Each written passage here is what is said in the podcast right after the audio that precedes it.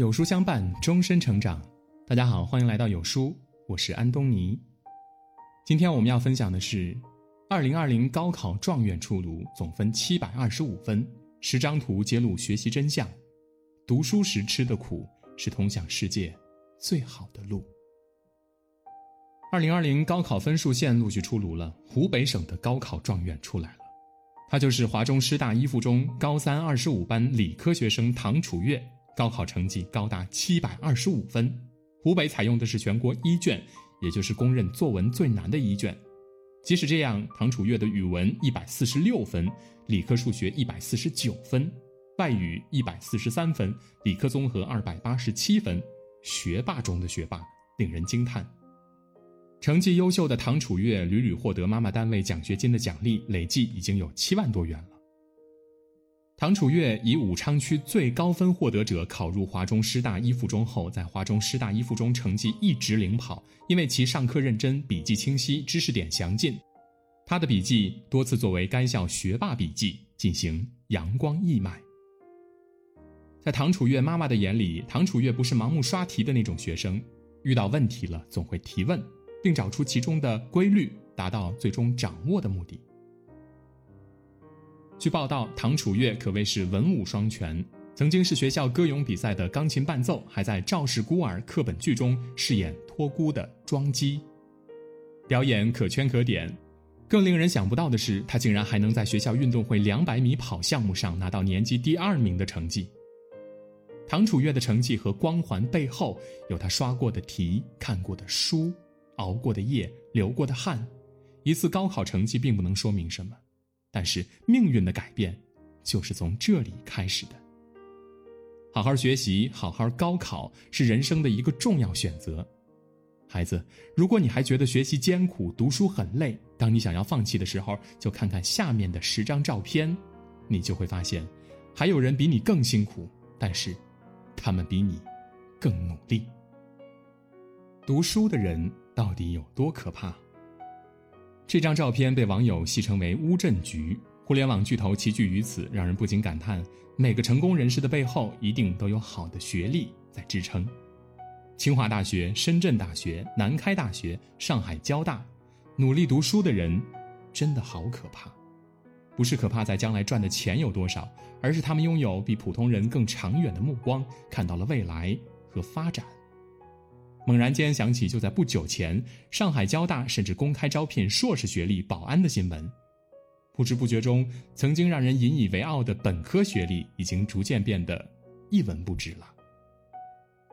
努力读书吧，这是普通人改变命运的唯一捷径。这张照片摄于疫情期间的河南焦作，一位在昏暗灯光下奋笔疾书的八岁男孩，和在一旁陪伴他的奶奶。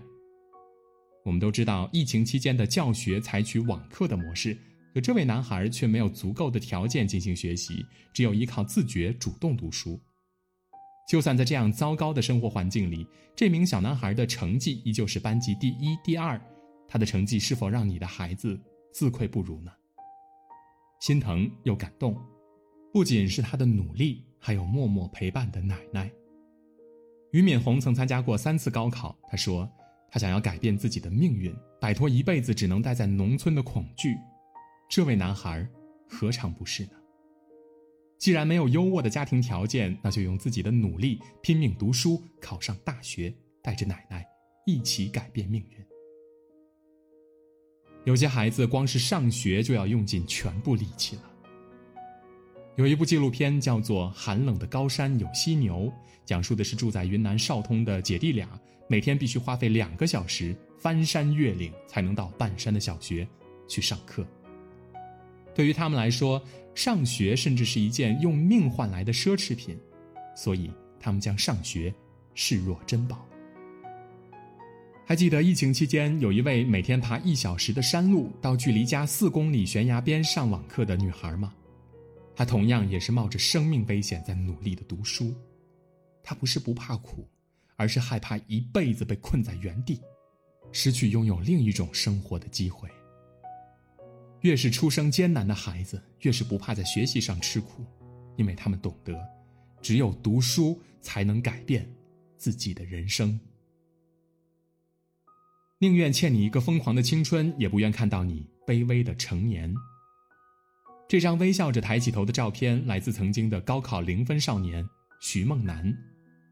二零零八年的他豪言壮语，用零分考卷狠狠地抨击了应试教育。二零一八年的他重回考场，用行动来忏悔年轻时的疯狂的自己。这十年里，他组装过广告箱，制造过井盖，甚至还离过婚，经历太多生活的艰难和苦头了。读书时。高考时那些所有没吃过的苦，如今都加倍还给了他。千万别等踏入社会后才遗憾书到用时方恨少，也别等遭遇挫折时再怀恨白首方悔读书迟。请别在该努力的年纪叫嚣着青春本该骄傲疯狂，放任自己的肆意妄为。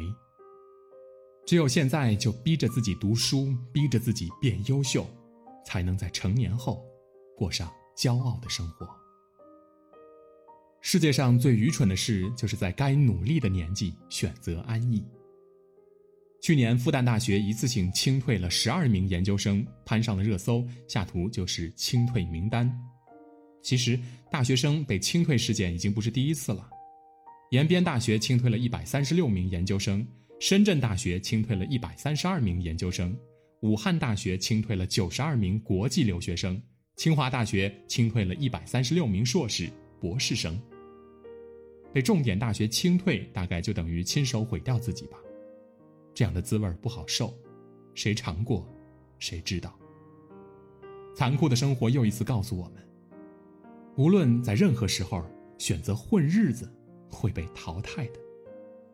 说到底，天下永远没有免费的午餐。在最好的位置和最该奋斗的年纪，选择安逸。不仅辜负了曾经努力的自己，更让自己成为社会的废物。我希望你用功读书，只为了让你有权利选择喜欢做的事儿。与这些被清退的大学生形成鲜明对比的，大概就是下面这张图的主人公了吧？他是来自华中科技大学一四级直博研究生左鹏飞，刚毕业就收到了华为年薪两百万的 offer，阿里、腾讯等业界巨头也同样向他伸出了橄榄枝。那么你知道，在左鹏飞年薪百万的 offer 背后是什么吗？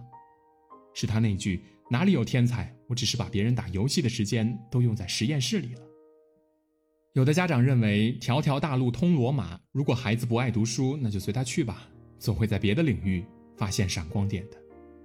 可左鹏飞用他的亲身经历告诉了这些家长，努力读书才是走上成功的最佳捷径。读书的目的到底是什么呢？这个问题从来都没有人能做到最佳解答。但有一位作家曾说过的一句话，我一直都深信不疑。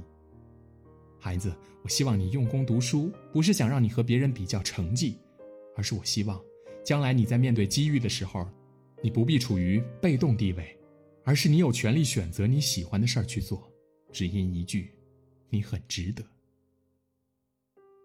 自律者出众，不自律者出局。在疫情期间，衡水中学再度登上热搜刷屏，只因一张学生分享的作息时间表。透过这张作息时间表，许多父母终于明白了，衡水中学的高考神话，并不是因为他们是天才，而是他们足够努力，足够自律。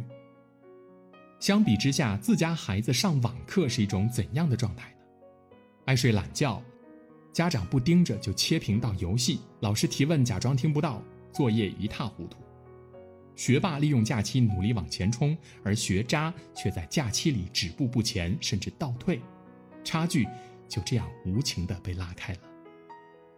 俞敏洪曾说过：“没有自我管理，人生难以变得更好。”不自律的孩子总想着各种办法偷懒和逃避，时间和精力都被这些琐事儿所耽搁和消耗。开学等待他们的是惨不忍睹的成绩，将来等待他们的，是碌碌无为的人生。那个管你最严的老师，其实最希望你好。这是一位来确诊新冠病毒却坚持直播教学的高三英语老师，他的举动深深的打动了他的学生们，也令无数网友更加信奉教师的伟大。总有人说，老师针对我。总是对我特别严格，可是你知道吗？老师对你严格，正是对你的爱。如果老师不爱你，他根本就不会管你的。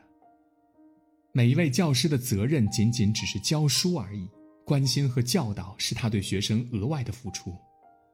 请相信，每一句批评声中都饱含着老师的期望，期望高了，自然要求严格，这样才会促进孩子成长。老师的每一句批评都是对你未来的期待。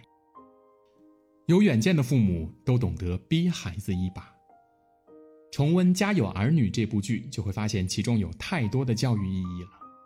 就比如刘星说的这句：“从小您就得逼着我学。”所以，有远见、爱孩子的父母都懂得适时的逼一把自己的孩子，因为他们知道，孩子长大后就会懂得，也会理解当初的绝情是正确的。切莫等到孩子长大了一事无成，你才后悔当时为什么放他自由，任他放纵。请记住，孩子的成长只有一次，教育也无法撤回，重新来过。你今日的不忍心，就是他将来的坠入深渊。孩子不愿意听我的，但他喜欢模仿我。最后这张图来自一对地铁上读书的母子。有人问这位妈妈：“你是怎么劝说你的孩子去阅读，而不是玩各种电子设备呢？”妈妈说。孩子其实根本不听我的，但是他会模仿我。是啊，和孩子说一万遍好好看书，不如以身作则，让他们看着我们的行动后学习和模仿。有一期《少年说》里，有一位四年级的男生对妈妈大声的控诉：“到底是学习重要，还是你儿子重要？”妈妈回答道：“学习非常重要，但儿子最重要。我们是一个团队，要一起合作，一起进步。”没有一个人可以掉队。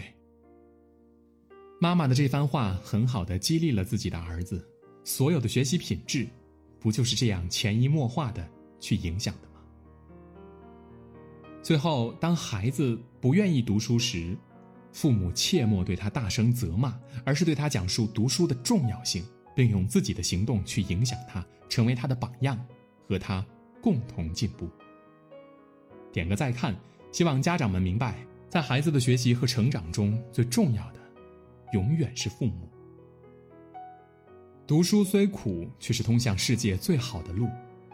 有书早晚安打卡又更新了，这次我们增加了阅读板块，让你每天在获得早晚安专属卡片的同时，还能阅读更多的深度好文。快扫描文末的二维码，开启美好的一天吧。今天的文章就跟大家分享到这里。如果您喜欢我们的文章，可以在文末点亮再看。跟我们留言互动，这样有书就能每天都出现在您公众号靠前的位置了。另外，长按扫描文末的二维码，在有书公众号菜单免费领取五十二本好书，每天有主播读给你听。明天同一时间，我们不见不散。